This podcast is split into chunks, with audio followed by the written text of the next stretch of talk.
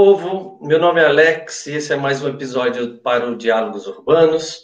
É, hoje, dando sequência às nossas discussões conjunturais, temáticas, a gente vai discutir a situação da Bolívia, a, a questão das eleições na Bolívia e quais os impactos disso para a América Latina e para o Brasil. Uh, para me ajudar aqui na, nessa conversa, eu tenho o prazer de é, dividir essa, esse diálogo hoje com o professor Fábio. O professor Fábio, além de, ser um grande amigo, ele é também um dos integrantes do nosso grupo de discussão, do Diálogos Urbanos, é, é cientista econômico, também é professor universitário, e a sua é, pesquisa é justamente sobre a, a, a, economia e a sociedade boliviana. Né? É, então, eu inicialmente gostaria bastante de, é, de agradecer ao professor Fábio pela, pela disponibilidade em conversar com a gente e iniciar é, pedindo, Fábio, por favor, se assim, a gente faz uma conversa bem tranquila, mas se você puder é, dar um, um, pequeno panorama da questão recente na Bolívia, é, a questão eleitoral é, e o, o, que, o que representa essa essa eleição atual do Arce na Bolívia. Muito bem, obrigado pelo convite, Alex. Estamos num momento de grandes transformações no mundo e essas conversas são muito importantes.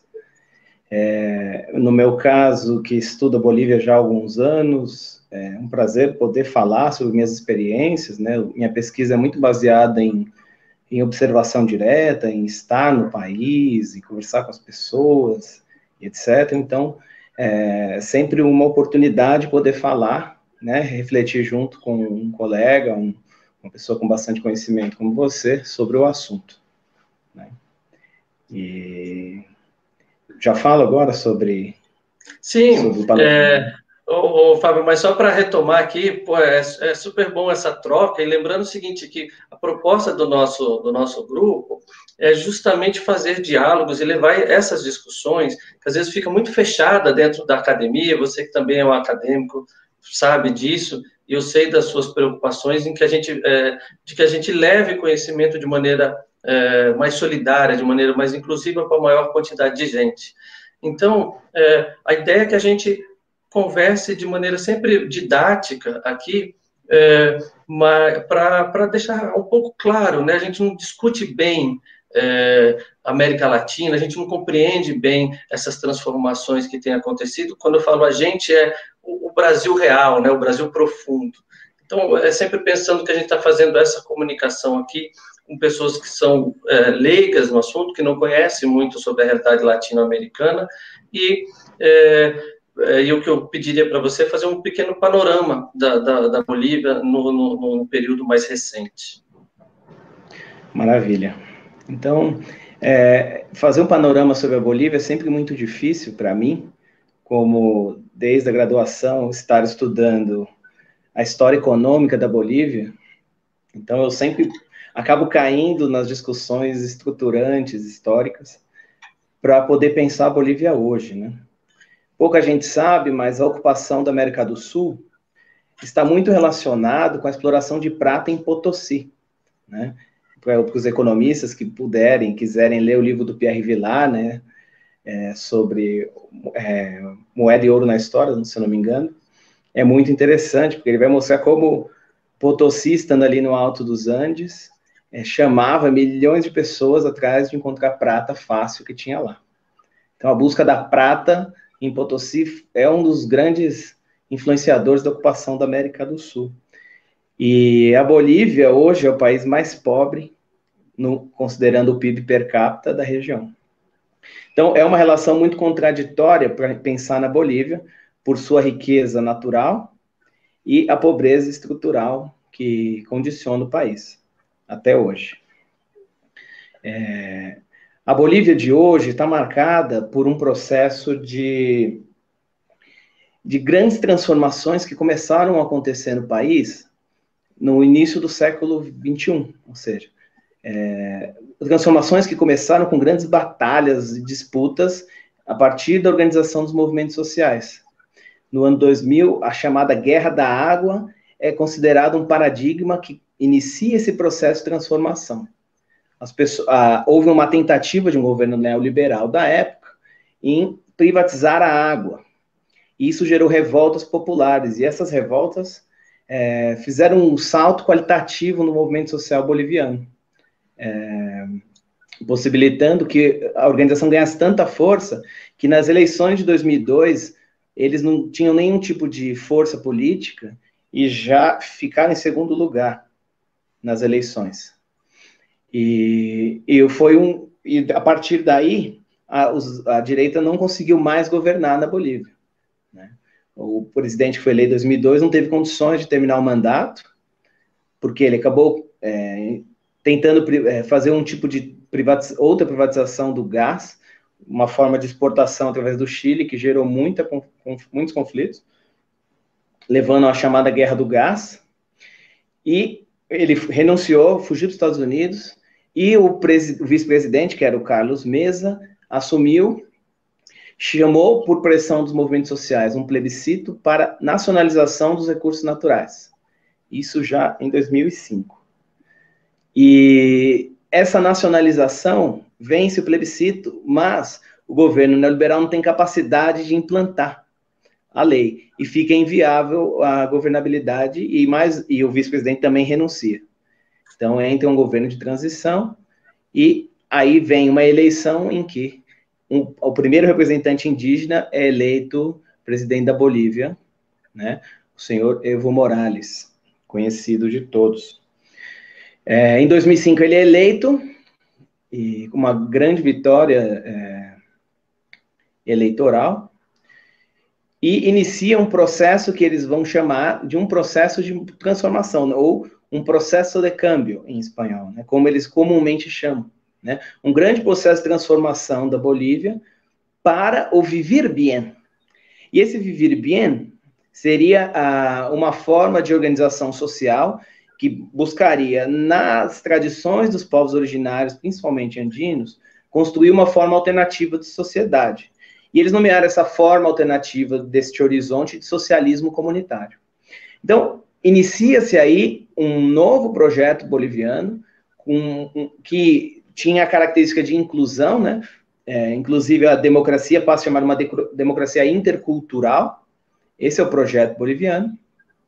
E é, durante três mandatos, o Evo Morales foi presidente da Bolívia, é, possibilitando um salto qualitativo em vários indicadores econômicos, como retirou é, 3 milhões de pessoas da miséria, né, da, é, da miséria.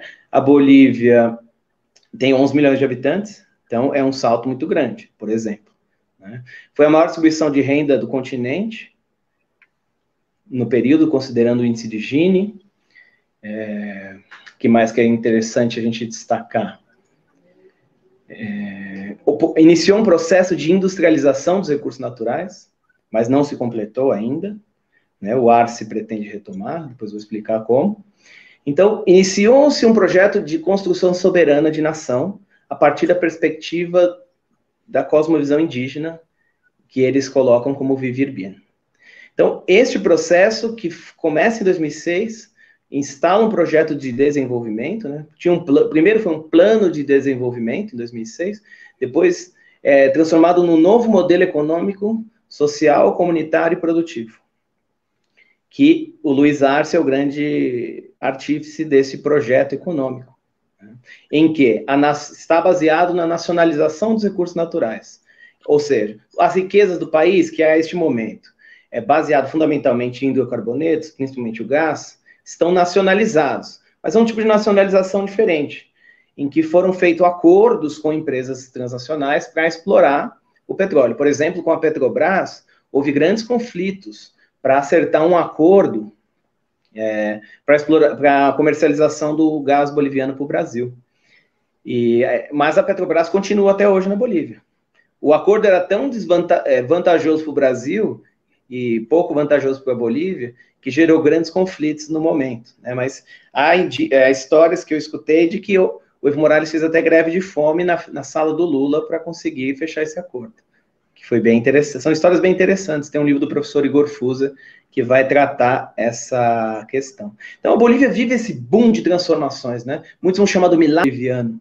A quantidade de recursos, como na maioria dos países é, da América do Sul, foi muito grande no âmbito das commodities e dos hidrocarbonetos. Mas, mas, diferente dos outros países, a partir de 2014, quando tem uma queda brusca no preço das commodities, a Bolívia permanece em crescimento, porque estabelece política anticíclica. Aproveita suas reservas que foram constituídas no período, consegue manter o investimento público e o país continua crescendo mesmo com a queda dos preços. O que faz com que é, se aproveitasse a estrutura criada. Né? Então, é esse processo que entra em choque em 2019 é, na tentativa do Evo Morales de chegar ao quarto mandato. Ou seja, ele ganha a eleição do terceiro mandato com uma vantagem em mais de 60% no primeiro turno. Com a vantagem, não, com, uma, com mais de 60% dos votos no primeiro turno. E quando ele tenta, ele quer aproveitar disso, dessa força que ele tem em 2016, para fazer um plebiscito que garantisse a possibilidade de ele se reeleger mais uma vez. E só que ele acaba perdendo o plebiscito é, num processo que ele vai denunciar como fraudulento, porque foram criados vários casos é, é, que depois se provaram mentiras de, de, corrupção, de um filho que ele teve com uma menor de idade, essas coisas moralistas que sempre acontecem na América Latina. Então, ele vai entrar em confronto com isso, e a partir daí se fortalece um movimento é, que vai acusar ele de ditador e etc. Então, é esse processo que leva ao golpe e que em que chega, em que se chega na eleição de, da semana passada, dia 18 de outubro. Né? Um golpe que tira esse, que derruba essa, essa, esse processo de mudança, né, de quase 14 anos, é, com acusações de, de que Evo Morales era um ditador e que queria se perpetuar no poder, e que inclusive fez fraude na eleição de 2019 com é, chancelas da OEA sobre a possibilidade de fraude, mas que nunca foi provada.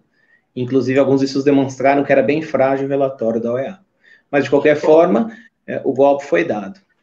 Ô, Fábio, eu queria pegar daí, que você colocou dois elementos interessantes aí, que o primeiro é, é que a, a, Bolívia construiu um projeto de, de desenvolvimento nacional, baseado nos seus valores próprios, nos seus valores de sua cultura, o bem viver, uh, e isso estava sendo bem evolu é, acompanhando, né, é, evoluindo bem ao longo do, do de 2003 para cá, mesmo a partir da crise de 2014, que todos os países latino-americanos sofreram, a Bolívia faz uma política anticíclica, consegue manter o seu desempenho, digamos assim, é, e ainda assim, a gente tem um rompimento da ordem democrática na Bolívia. Né? É, quer dizer, inventa-se uma série de histórias é, com relação ao, ao, Evo Morales. Eu quero até lembrar, dar um detalhe aqui, que foi uma divulgação de fake news. A gente tem que deixar isso bem claro, é fake news mesmo. E aqui, para deixar claro para quem estiver nos ouvindo, o quanto que as fake news têm sido importantes nos processos políticos. Isso não é brincadeira. O pessoal inventou que o, que o, o Ivo Morales tinha um filho cujo nome era Ernesto Fidel Morales Zapata. Olha o nome que eles deram: Ernesto, do Ernesto Che Guevara, Fidel, do Fidel Castro, Morales, do Evo Morales, Zapata, do Zapata. Olha que criaram essa ideia, essa fake news, que ele tinha abandonado esse filho e depois a própria suposta mulher desse filho disse que não era verdade, o próprio jornalista disse que a certidão de nascimento que ele criou foi, era uma mentira. Então, com base nisso, o Evo perde muita é, é, é, credibilidade, é, o plebiscito fica todo questionável, não é? E a partir daí ele sofre, inclusive, pressão militar para ceder, para renunciar ao governo, que é o que vem acontecendo, o Evo vai renunciar, ir para a Argentina, e o governo da Bolívia fica sob a posse é, de uma presida, da presidente, eu não lembro o nome dela. Anies. Anies, é, que, que torna-se a, a primeira presidenta autoritária, né, ditadora na América Latina. A, a minha pergunta vai assim: ó, a primeira coisa é: a gente tem fake news e golpe, né? É, e, e o rompimento da ordem democrática. E lá feito com certo apoio militar. Aqui no Brasil, a gente viu também, no mesmo período, é, o Brasil também estava é, seguindo um, uma trajetória diferente da Bolívia, mas uma trajetória de desenvolvimento econômico inclusivo, digamos assim. Mas a partir de então, a gente teve um disparo de fake news imenso e uma utilização daquilo que você mesmo chama de lawware, né? Quer dizer, que é usar uma guerra jurídica para tirar os, o presidente aqui da, no caso, o, a presidenta Dilma Rousseff. Minha pergunta é: a América Latina é constantemente é, é, influenciada por interesses políticos de países centrais, especificamente os Estados Unidos, né? A gente é colonizado, a gente é uma, um continente que o tempo todo recebe, desde a nossa formação, recebe é, interferências políticas externas, mas desde o golpe de 64, desde a década de 80, e agora, normalmente, parece que a gente passa por esse ciclo de novo, de uma interferência política de países centrais, principalmente os Estados Unidos, na América Latina. Qual que é o interesse desse pessoal na Bolívia especificamente? Você conseguiria dizer? Bom, é, para puxar desde o começo né, da, da sua fala, é importante a gente destacar que esses processos políticos da esquerda, né, que alguns autores vão chamar da onda rosa, né, ou a onda progressista, são processos de transformação dentro da ordem, né? Ou seja, é um processo de transformação do capitalismo para se chegar numa sociedade mais justa, etc. Esse tipo de processo é, naturalmente, vamos dizer assim, não é o termo certo, mas vamos, vamos usar, eles é, são cheios de contradições, falhas, problemas, mas no, no, no, fim das contas, né, fazendo um balanço, a gente é possível perceber um saldo bastante positivo, principalmente na Bolívia, né? Então, quando o caso Zapata, né? O Zapata não é por causa do Zapata, é porque é o nome da mulher mesmo era Zapata, mas os outros ah. nomes sim. É, inclusive o caso foi conhecido como caso Zapata. Né? Ah. Tem umas tem certas condições interessantes aí, porque em primeiro lugar, quando a pessoa vai à TV falar que tinha um filho, o Evo Morales não foi capaz de negar imediatamente o filho, porque de fato, é, como ele é uma pessoa solteira, eu acredito que ele deve ter tido algum tipo de relacionamento com essa pessoa, né? O que acontece é que ao redor da história se criou um monte de factoides para é, desmoralizar o Evo Morales. Né? Então, é, é, em primeiro lugar, tinha um filho abandonado, em segundo lugar, essa pessoa, essa Zapata, foi privilegiada em contratos com empresas chinesas, é, para onde ela ganhou muito dinheiro por corrupção. Então, foi ao redor desses temas e numa certa dificuldade do Evo Morales lidar com a situação que a coisa se desenrolou, né? Evidentemente, esse factoide foi jogado alguns dias antes do plebiscito, de 21 de fevereiro de 2016. E isso detonou, porque as pesquisas mostravam que o Evo Morales ganharia esse, esse plebiscito com bastante facilidade até. É, só que com essa bomba, a coisa virou. E, e a dificuldade de, de lidar com essa nova forma de lawfare, né, de fake news por parte do MAS, é, não consegui negar, não consegui criar uma forma de se defender no primeiro momento, porque não estava preparado para aquele tipo de, de informação, foi fatal para perder o plebiscito. E é nesse sentido que o Evo Morales vai entrar na Corte Suprema para garantir o direito a. É, garantir o direito à sua recandidatura. Interessante que isso gerou um tipo de ruptura na esquerda boliviana, de certa forma, porque alguns falam, bom, é a hora de começar uma renovação, nós temos dois anos pela frente. Mas uma outra parte achou melhor é, insistir na candidatura. Né? Muitos entendem que a insistência na candidatura foi uma falha. Outros acham que é o que tinha que fazer, dado o cenário que se formava ao redor da Bolívia. Nós temos que lembrar que a Bolívia é um país sem saída para o mar, cercado por países né? É, cercado por países que em 2019, no momento do golpe, todos eram políticos de direita. No Peru, no Chile, na Argentina e no Brasil. Todos políticos de direita cercaram a Bolívia sem saída para o mar, sem nenhum tipo de autonomia é, de, de fronteira marítima. E isso foi crucial no processo. Você vê, vocês vão perceber que já em 2020, quando vem a nova eleição, o cenário ao redor da Bolívia é outro. Né? Então, mas para a gente chegar no interesse, por que que tem esse interesse em criar, em desestabilizar os países para que é, países dominantes é, tenham maior, é, como se diz, maior influência sobre a região. Né? Em primeiro lugar, é, é, a meu ver, né, existe um processo de polarização mundial entre a, os Estados Unidos e a China. Né?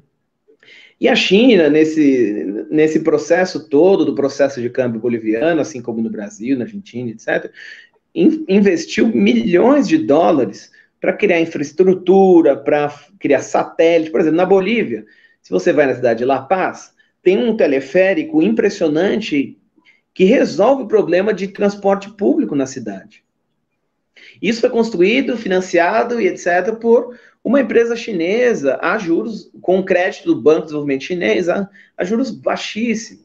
Assim como o satélite do Pacatari, que é o satélite boliviano, que garante uma melhoria significativa nas telecomunicações do país, também foi construído, lançado, as pessoas foram treinadas, as bases de observação foram todas construídas por capital chinês. Olha que interessante. Esse tipo de aliança com a China talvez seja o primeiro ponto a se observar para pensar esse processo de golpe. O Brasil, por exemplo, estava organizado através dos BRICS. Tinha a ideia de criar um banco dos BRICS, uma moeda regional. Tudo isso cria um, uma pressão sobre a, a potência americana em decadência. Já estão em decadência, ainda tem que lidar com o seu quintal, sendo criando alternativas ao poder do dólar, não é algo muito agradável para o império, né? Teve um senador americano que foi dar uma entrevista para a Sputnik News, é até engraçado isso, que ele falou: olha, a gente estava achando que esse negócio de estar tá muito próximo da China ia dificultar o, o acesso aos recursos naturais que tem na América Latina que a gente precisa. Isso foi conversado, o cara falou na maior cara de pau. Depois o Elon Musk, que é o CEO da Tesla, vai dizer que não, a gente dá golpe quando quiser, não tem importância, nós mandamos, né? Então, é, esse processo de, de, ingerência externa sobre os países da América Latina é um processo histórico, né? Porque é, no fundo, a gente ainda está naquela discussão do, do Caio Prado, de, do sentido da colonização. A gente não supera isso radicalmente. Supera em, na Bolívia não supera praticamente em nada, porque não se estabeleceu um processo industrial autônomo. No Brasil ainda teve alguma industrialização, que agora está sendo totalmente destruída. Está sendo totalmente destruída. Mas na Bolívia não. É a primeira vez na história que a Bolívia começa a industrializar o país, em alguma medida. Indústria siderúrgica está sendo construída, está industrializando o gás ao invés de vender matéria-prima, tem a maior reserva do mundo de lítio e diz que não vai tirar um, um, uma tonelada de lítio de lá se não for industrializado ou transformado em bateria. Então, veja, é um projeto de desenvolvimento nacional colocado na Bolívia.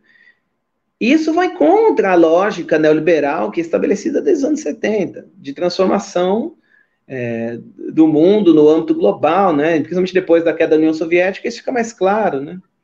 É, eles tentaram até dizer que a história acabou, né? A gente sabe disso. Então, é, a ingerência externa é uma, é, é, uma regra. E a gente às vezes, ah, mas é o Trump que é, faz ingerência externa, etc. Não, o Trump é um símbolo disso, na verdade, porque ele fala abertamente, é Make America Great Again. Mas os Estados Unidos têm suas agências de inteligência que interferem na América Latina constantemente. É só a gente relembrar do caso dos Wikileaks, por exemplo, que ah, tinha a escuta da Dilma Rousseff, da Bolívia, tudo que você pode imaginar. O uso da desculpa do narcotráfico para invadir os países e tomar conta dos recursos naturais, são coisas que constantemente acontecem e a gente, é, se não está esperto, cai no conto da carochinha da mídia. Porque se a gente for retomar o que um, um, historiador econômico egípcio dizia, né, o Samir Amin, o imperialismo ele não se dá apenas pela força das armas que vem aqui tomar o poder. Ele se dá em cinco monopólios. É o, em primeiro lugar, é o monopólio das, das forças, das armas. Isso é um fato. O imperialismo está baseado nisso. Mas tem um imperialismo financeiro, né, monopólio financeiro. O, o sistema financeiro controla e exige a desregulamentação dos países para que o capital possa circular com mais facilidade. E, por outro lado, eles possam tirar todo o capital dos países através da dívida pública. Mas são, são questões importantes. Sim. Por outro lado, tem o monopólio tecnológico. Né, tem um livro de um professor americano, nem foi traduzido ainda para o português, o professor Henry Petras e o Henry, é, James Petras e Henry Wettmauer, que vão discutir é, o sistema imperial de inovação, como o Vale do Silício cria uma forma de controlar o que seria algo incontrolável, que é a inovação. Né? A inovação, teoricamente, é incontrolável, ela pode surgir a qualquer momento, mas você cria um sistema de controlar a inovação que inviabiliza os países se desenvolverem a partir de processos criativos. Né? É simplesmente, se a, se a inovação interessa, o capital, a gente desenvolve, senão a gente compra e engaveta. Ponto. São sistemas históricos que, é, que demonstram os limites do capital em que a gente está vivendo. E nesse processo, a Bolívia tenta enfrentar tudo isso. Né? Então, então era isso que eu ia comentar, o Fábio. Porque o que, o que você está ratificando aí é o seguinte: a América Latina é uma região que historicamente sofre influência política, principalmente dos Estados Unidos. É, isso se evidencia quando, com certo alinhamento entre os países do Sul, né, entre aqui na própria América Latina, a relação da América Latina com a China, os BRICS, como você citou. É, e é, esse é um dos fatores, do ponto de vista geopolítico, que a gente tem que considerar como é, é, que explicam o porquê da interferência é, e o rompimento, o golpe na, na, na Bolívia e em outros países latino-americanos. Então, isso quer dizer o quê? É, tanto na Bolívia quanto na América Latina como um todo, a gente estava vivendo um mesmo processo, um processo, digamos assim, de, de ocupação, de avanço da direita e de governos conservadores aqui na América Latina. É, no caso da, da, da, Bolívia, você citou aí que o, o, o lítio é um, é um commodity que a, que a Bolívia tem, que é muito importante para a construção de baterias. E o, o, Elon Musk, que você também citou, só para reforçar com o pessoal aqui, ele é o, um bilionário americano que financia projetos da, Tela, da Tesla e da SpaceX para mandar é, com o objetivo de fazer é, é, viagens espaciais, né? É, então, veja só, enquanto tem bilionários americanos querendo fazer viagens para o espaço, a América Latina aqui ainda tem, é, um, é um continente pobre e esse pessoal está interferindo politicamente aqui para enriquecer fazendo viagens para o espaço. Só para a gente ter uma noção de quanto que a gente, a gente acha que um rompimento político na América Latina não quer dizer nada, não. É para financiar, para sustentar o um modelo de sociedade que os Estados Unidos está tentando construir lá. É, esse, esse empresário, ele recentemente fez um, um pôster no Twitter dizendo, olha, se for necessário a gente é, dar golpes na América Latina, a gente vai dar, porque a gente precisa desses recursos materiais. Então, ele vai na linha do que você disse, que é, é a, a, gente, a América Latina ainda serve de retaguarda para o desenvolvimento do, do capitalismo é, central, né? que é um pouco o sentido da colonização, como você colocou do, do Caio Prado. E aí eu queria avançar é, dizendo o seguinte: então, a, a Bolívia aparentemente resistiu a isso, não é? Porque houve o golpe, e o golpe, é, a, a, o governo autoritário se instalou lá, mas garantiu umas eleições. A gente ficou numa certa incerteza se essa eleição seria é, bem encadeada, se o MAS, né, que é o partido é, que representa a população, os trabalhadores da Bolívia, se ele teria o direito a, a, a participar das eleições, ele participa e vence as eleições. Então, quer dizer, me parece que lá houve uma certa consciência política da sociedade que não validou nas urnas o golpe. É, você tem essa impressão de que as eleições seria para validar o golpe, isso é dar sequência, ou que a população conseguiria resistir a isso? Então, nesse sentido, a vitória do Arce, a gente pode dizer que é, é um, um, um, uma, a derrota dos golpistas é, na Bolívia? É, de certa forma, sim, Alex. Né? É, a, a, a eleição estava marcada para legitimar o golpe. Não tinha, não tinha nenhuma dúvida disso. Né? É interessante que quando vem, quando o golpe acontece, né, e aí as mídias internacionais não vai falar que é golpe, vai dizer que é um processo de, de, de, de manifestação legítima da classe média boliviana, etc. Mas fica complicado quando os militares recomendam Evo Morales que renuncie. Né? Então, é, fica evidente um golpe e assume o poder uma, uma senadora é, de direita cristã, né? Afinal, o Camacho, né, que é um, um conservador de, de, Santa Cruz de la Sierra, ele entra no palácio do governo com a Bíblia na mão, né? E a, a Agnès tem vários discursos dela, bastante racistas, de que temos que tirar esses selvagens do controle do país, etc. Então, volta essa elite racista ao poder. Só que o processo de mudança na Bolívia, como você mesmo comentou, não estava em crise econômica, não tinha um grande problema para ser resolvido. O que tinha era uma disputa é, de poder mesmo, mas que não podia ser legitimado é, por uma base material. O MAS estava é, respaldado por um processo político e garantiu melhores condições indiscutíveis para a população. O que a direita diz é que a Bolívia perdeu a oportunidade de usar melhor esse dinheiro. Hum. A gente sabe como a direita usou bem o direito na história né, da América Latina. Mas a desculpa deles para criticar o MAS não é que não, ter, não foi bom, é que eles perderam a oportunidade de ser melhor. Olha que interessante. E que ali tinha um governo autoritário, que o Morales é ditador, etc, etc, etc. Aquela coisa que a gente já conhece. Então, quando vem a eleição, é, era para ter sido marcada três meses depois do golpe. Só que as pesquisas apontavam que o Matos ia ganhar de novo. Porque havia uma, uma certa rejeição ao Evo Morales, vamos dizer assim. Né?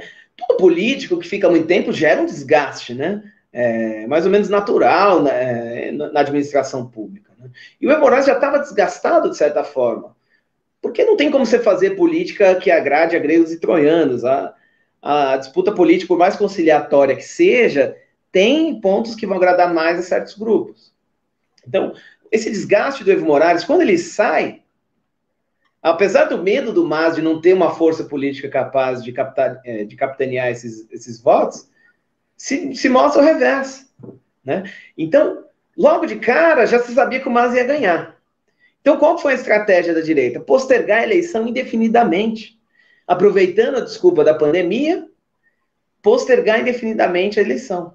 Foram três postergações Todas elas quando saíram resultados de que o Massa estava na frente. Olha que interessante. Só que ao mesmo tempo, é, você ter uma ideia, em 2019 o país ainda cresceu, mesmo tendo três meses do ano paralisado por causa do golpe.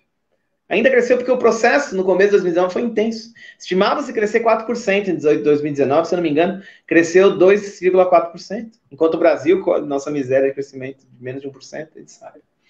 Bom, então, foi muito difícil apresentar um, um, algo que desmoronasse por completo o projeto do MAS. Então, criou-se uma coisa do tipo, o que a gente conhece aqui no Brasil, do antipetismo, lá se reverteu no antimazismo.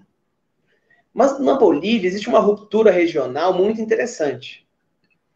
O povo de, dos Andes não dialoga muito com o povo das terras baixas principalmente as elites. Mesmo as elites de baixo e de cima não dialogam muito. Então, historicamente, essa região das Terras Baixas é uma região que tem interesses separatistas. Né? Dizem que aos crucenhos o sonho é ser brasileiro.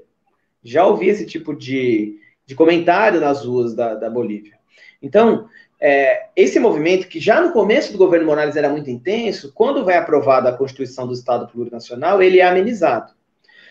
Mas, nesse momento, ela retorna. Então, a direita não consegue, é, dada a força do MAS, a direita não consegue se organizar para apresentar uma proposta de país alternativa ao que o MAS tem. Então, o máximo que a direita faz é apresentar o antimazismo. Coisas que a gente conhece, as similaridades são gigantes. Só que acontece, o político que tem jornal que é cara de pau e chama de centro-esquerda, que é o Carlos Mesa, que é um político de centro-direita, seria um PSDB da vida, um PSDBista da vida, que foi o cara que renunciou em 2005, porque não conseguiu administrar o país, ele, que ficou em segundo lugar na eleição de 2019 e chamou a fraude, ele não se acertou com o Camacho, que era o candidato de Santa Cruz, para fazer uma oposição ao MAS. Então a direita ficou dividida. Só que a Anês, que, que entrou para chamar a eleição, ela também quis se candidatar. Até pouco menos de um mês da eleição, ela era candidata, com 10% dos votos. O que acontece é que ela disse que não seria candidata. Ela foi uma promessa de quando assume.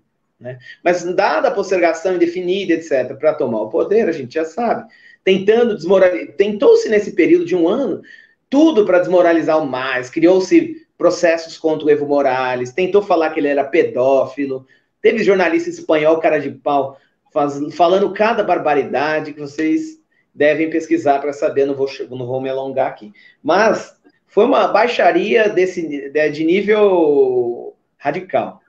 Então, quando chega é, é, a terceira tentativa de terceira postergação da eleição, o povo foi para a rua.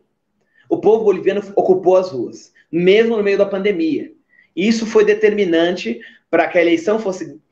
É, esses movimentos fecharam tudo, bloquearam o país inteiro e exigiam a eleição naquele momento, imediatas. E aí uma parcela do MAS ficou disposta a negociar para que as eleições fossem em outubro, e a outra queria naquele momento. Então, há no MAS, inclusive, algumas disputas. É bom esclarecer que o MAS ele não funciona como um partido político. O MAS, que significa Movimento ao Socialismo, na verdade, ele é um instrumento político da soberania dos povos. Ele é um instrumento dos movimentos sociais para concorrer à política. Ele não funciona como um partido, isso é muito interessante. E essa força que vem dos movimentos sociais que determina o processo.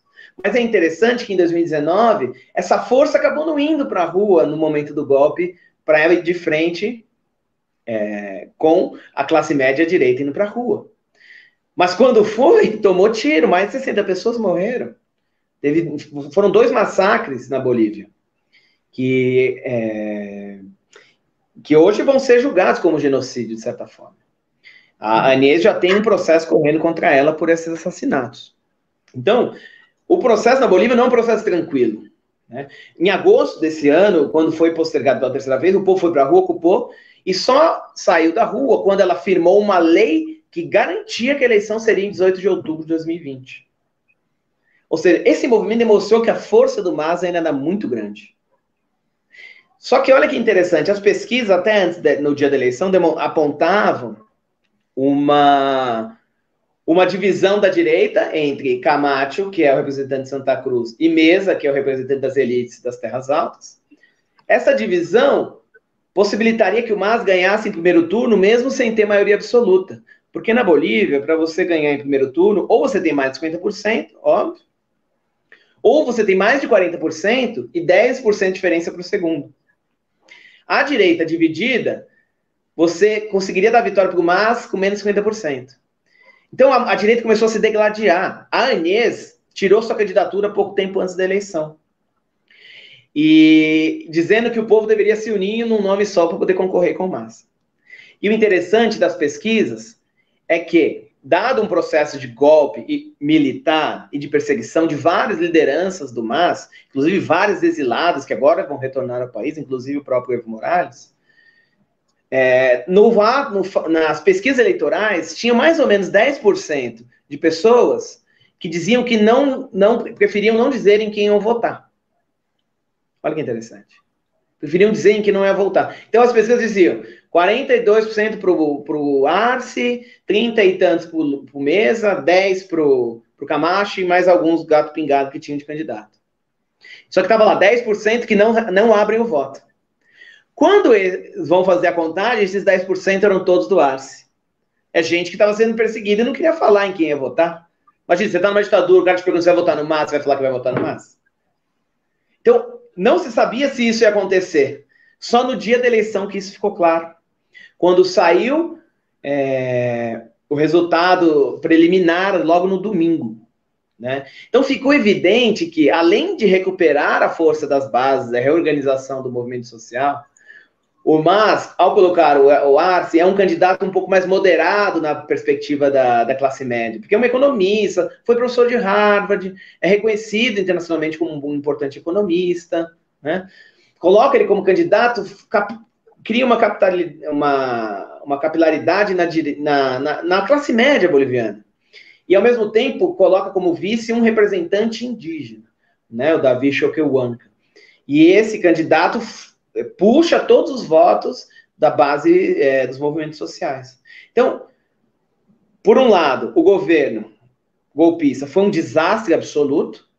O, você ter uma ideia, o, o, ministro da Saúde foi preso logo no começo do, do, dos movimentos para para combater a Covid, porque ele pegou o dinheiro que era para comprar equipamento de respirador, respiradores e pôs para o bolso. Então foi preso logo de cara. Então foi um desastre absoluto. Provavelmente uma limpeza de cofre radical. Ainda a gente não sabe os, os, as consequências do processo. Mas foi um desastre. Então, somando um desastre radical, que o povo já fica com medo. Vou votar nessa galera? Não sei. Colocando um candidato um pouco mais moderado, mas ligado fortemente com a, com a história da luta, porque o, Mesa, o, o Arce foi o ministro da Economia por, 15, por 12 anos né, no governo Moraes, foi o idealizador do modelo econômico proposto. Isso levou a uma vitória radical da, da esquerda na Bolívia. Se esperava que fosse uma vitória apertada e, e se criaria um processo de tensões muito fortes no país. Inclusive, havia perspectiva de alguma guerra civil na Bolívia. Tamanha a a preocupação que estava ao redor. Então, isso chamou a atenção de muitos órgãos internacionais, tanto interessantes para a direita como para a esquerda. Tinha muita gente observando as eleições. Então não tinha como fraudar, não tinha muito como fraudar a eleição. A direita que organizou a eleição foi obrigada a fazer uma eleição mais ou menos limpa. E logo de cara, quando sai o resultado, eles são é tão acachapante que eles são obrigados a aceitar. No, perdemos não temos mais o que fazer. A não ser aquele grupinho de Santa Cruz separatista. Eles vão falar, tem fraude, não sabemos onde, mas tem fraude. Um tipo de argumento, assim, bastante fundamentado. Tem fraude. Hoje tem gente na porta de. Lá em Santa Cruz, tem gente na porta de quartel pedindo intervenção militar. Isso está acontecendo. O problema é que eles tiveram 14% dos votos nacional, e mesmo em Santa Cruz, eles não conseguiram maioria absoluta. O Mas em Santa Cruz teve 35% dos votos. Enquanto o Camacho, que é esse representante cristão, defensor, amigão do Bolsonaro, teve 45%. Então, não é que eles ganharam tão fácil assim. Então, fica aquele grupinho terraplanista pedindo intervenção militar, coisa que a gente conhece. É coisa financiada externamente, a gente sabe, para desestabilizar. Não é exatamente o governo dos Estados Unidos. Os Estados Unidos é cheio de think tanks que que estão aí para desestabilizar os países e fazer as coisas de acordo com os interesses do país. Então, Legal. a vitória do Arce é um, é, um, é um sinal, é uma vitória popular, né? É, demonstra que o MAS, que dentro das suas contradições se aproximou muito da ideia de conciliação, etc., vai ter que dar um passo para pensar o poder popular, de certa forma. Porque é aí que está a força do partido e das políticas do partido. O distanciamento que no processo histórico ocorreu, assim como ocorreu no Brasil e outros, lá um pouco menos, um pouco mais. os movimentos continuaram no poder, mas agora é um momento que isso vai ter, ter que ser renegociado dentro das bases do partido. Então, é, é uma, há a esperança, só para fechar, a esperança de uma nova onda progressista na América Latina. Né? É a Bolívia então, que recupera o poder de forma acachapante, é a Argentina, que já tem um governo de esquerda, o México, que tem um governo de esquerda, é o Equador e a Colômbia com manifestações o tempo todo, pressionando, é o Chile, que fez manifestações radicais que obrigaram o governo ultra neoliberal a chamar a constituinte, e essa constituinte foi votada agora no fim de semana e aprovada, e a, a, a, o grupo constituinte vai ter que ser com, é, com, com, é, equivalência de gênero, vai ter que ter metade de mulher, vai ter que ter representante indígena. Então, a onda progressista parece que está despertando de novo na América Latina, vamos dizer assim. Então, é um processo a se ver, porque ao mesmo Essa tempo é, tem a pergunta dele dos Estados Unidos. Essa é a pergunta que eu ia fazer para você, porque é o seguinte, é, você já respondeu parcialmente ela, mas você falando da, da para finalizar a questão da Bolívia especificamente, é, eu, eu me vejo, é claro, cada país tem a sua peculiaridade, mas se eu pudesse sintetizar, eu tenho a impressão de que a gente está olhando um pouco no espelho da sociedade brasileira. Quer dizer, houve um, um, governos seguidos, progressistas no Brasil, aí assim como o Evo, isso também deu um esgotamento lá, também deu um esgotamento aqui, mas a direita não ganhou pelas urnas, ela teve que usar de instrumentos, tal como fake news, ela teve que ter apoio militar, ela teve que usar de, é, de lawfare, aí no sentido de, é, de, de, mexer, de usar instituições para desestabilizar os governos. Aí, é, há um golpe aqui no Brasil, há um golpe na Bolívia, um, um, um, governos conservadores na América Latina como um todo, né, como você mesmo citou, a Argentina, a Bolívia, o Brasil, o Chile. É, porém, é, curiosamente, esses governos se mostram desastrosos, como é o que está acontecendo aqui no Brasil. O modo como você citou é, do governo boliviano lidando com a pandemia foi tão ruim como o governo brasileiro também, o governo central aqui, que está lidando de maneira caótica com relação à, à pandemia. É, e aí, ao mesmo tempo, o que a gente está vendo é o Chile já deu um respiro de esperança, né? E você citou bem o, o exemplo ali, é, a questão do plebiscito. A Argentina aparentemente já conseguiu é, dar uma, uma volta aí com, com, com a vitória de um governo progressista. A Bolívia agora não confirma o golpe, dá posse ao Arce e com vice-representante indígena, fica, só o Brasil é que ainda está parado nessa. Então, para a gente finalizar, dado aqui o, o avançado da, da hora, é, é, acho que é possível a gente dizer que, a, a, que o pêndulo político na América Latina está voltando. Mas voltou no Chile com as pessoas na rua, voltou na Argentina com uma manifestação das pessoas na rua, a Bolívia, você citou bem aí, o Márcio foi para a rua, não é? E aí, se a gente puder aprender um pouco isso com o caso brasileiro, aqui parece que está meio quieto, né?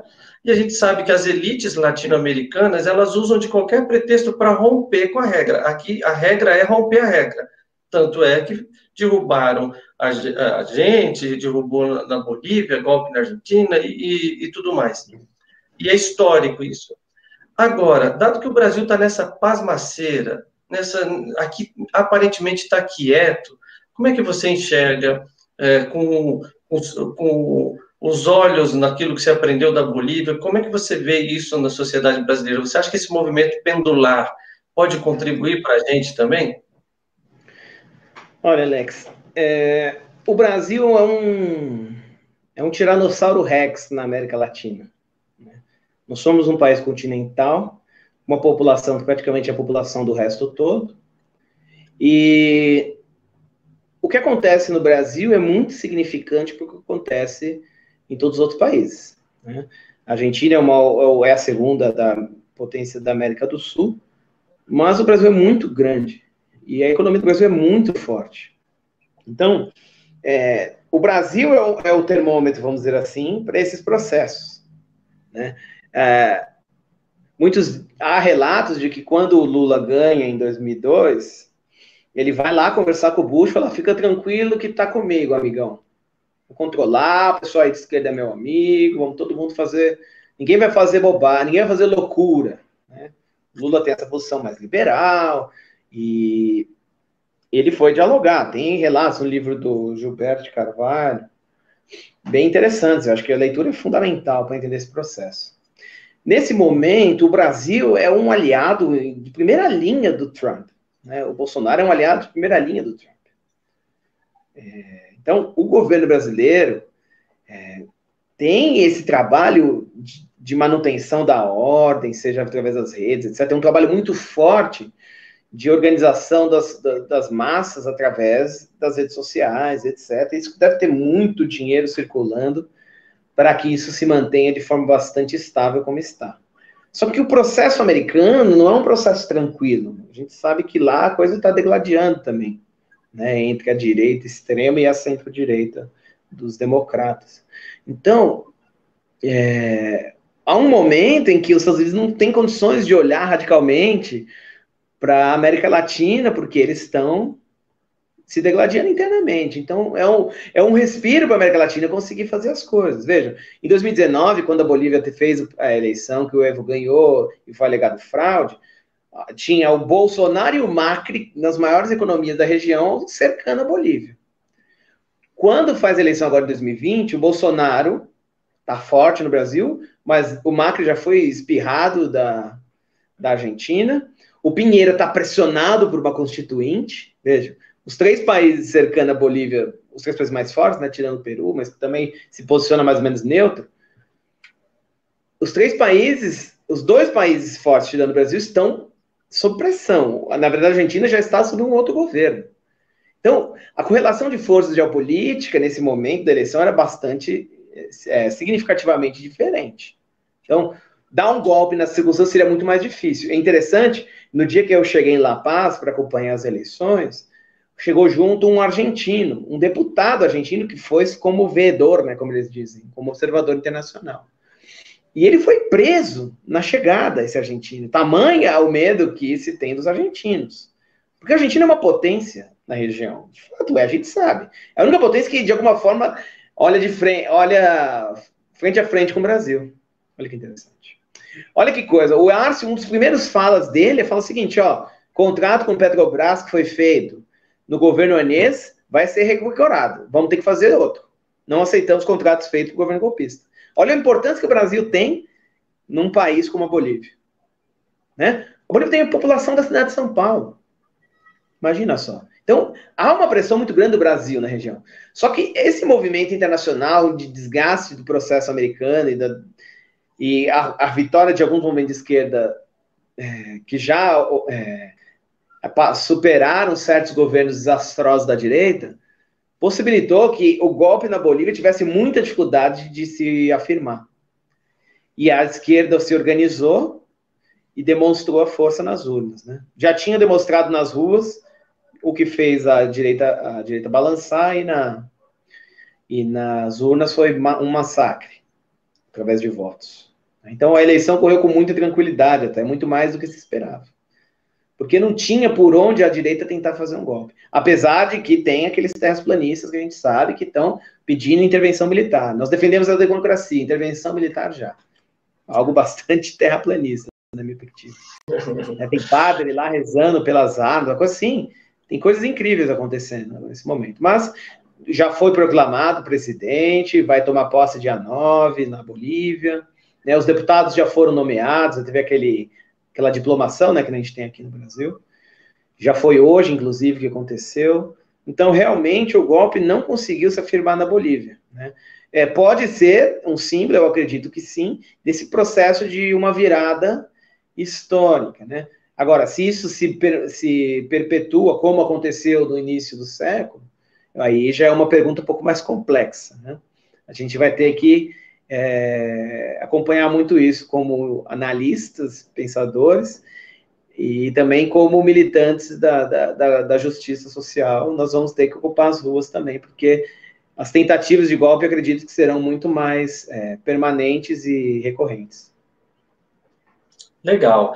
Ô, Fábio, nossa conversa aqui atravessaria a noite, né? É, mas a gente sabe que é sempre bom botar um, uma restrição de, de tempo aqui. É, quem estiver assistindo a gente, no momento em que a gente publicar o vídeo, vai, vai colocar as perguntas aqui, aí a gente também faz um, um diálogo através da, da, dos comentários que se faz, tá? É, mas eu queria mesmo aqui te, te agradecer pela, pela conversa, é, muita informação importante. Eu, eu, eu, não lembrei no início, mas o Fábio estava na Bolívia como observador da, das eleições. Então, ele acompanhou todo o processo de lá, também foi é, nos orientando, escreveu matéria sobre isso. É, então, agradeço muito a disponibilidade e deixo aí alguns minutinhos para você fazer uma, uma finalização, uma ideia final, e aí depois eu já encerro aqui. Tá legal, Alex. Obrigado pelo convite. É, quem tiver alguma pergunta pode me mandar e-mail. É, depois o Alex coloca, você pode colocar aí, né? Fábio Mendes, com demudo.gmail.com.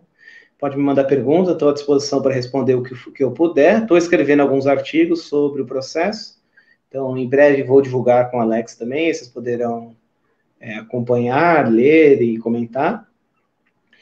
E a perspectiva que fica como uma, uma provocação final É exatamente isso que a gente tentou pensar aqui, né? O, a América Latina está se, tá se mexendo, né? O México e a Argentina, que são os dois, a segunda, a segunda e terceira economia da América Latina, estão já em sob governos de esquerda, né? É, o Bolsonaro está pressionado ou não está, né?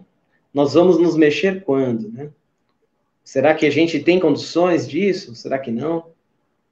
Essa é uma pergunta bem interessante, porque a gente parece que está tudo tranquilo aqui no Brasil. Está tá favorável. É óbvio, temos uma pandemia, a gente está com muito medo do que isso pode vir, os, o, as consequências finais disso quais podem ser, deixam as pessoas bastante preocupadas, mas é, é hora de pensar uma forma de, de, de intervir politicamente, porque é o nosso papel como cidadãos, né, como como trabalhadores é, é buscar o melhor para a nossa sociedade. Então, a Bolívia deu um exemplo de, de que a, a organização social possibilita vitórias para os trabalhadores. Eu acho que é, é, é preciso pensar sobre essa questão para olhar para o Brasil hoje. Legal. Obrigado. Eu que agradeço, Fábio. É, bom, com essa mensagem final sua aí, é, fica já praticamente finalizado a mensagem. Acho que é exatamente essa ideia nossa aqui, de, eh, de entender que o Brasil está inserido dentro dessa uh, geopolítica da América Latina, uh, que esses processos políticos que aconteceram recentemente no Brasil não são isolados, então é preciso que a gente converse sobre isso, e por isso que uma conversa como essa com o Fábio e outros que a gente pretende manter no nosso canal é justamente para tentar passar essa informação séria, né? É, informação de pesquisadores, informação de quem está lá no lugar e, e, e, compreendendo o processo histórico.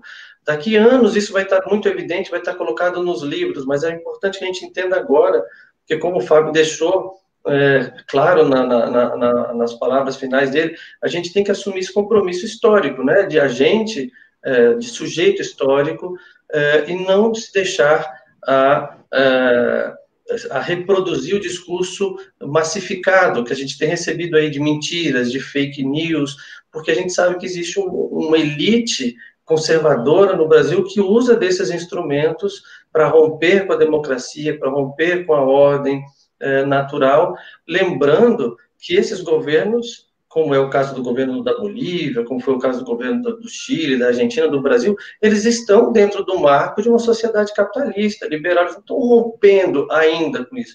Então, muitas vezes, o avanço, ainda que tênue, ainda que singelo, sofre uma pressão política por parte dos setores conservadores muito forte.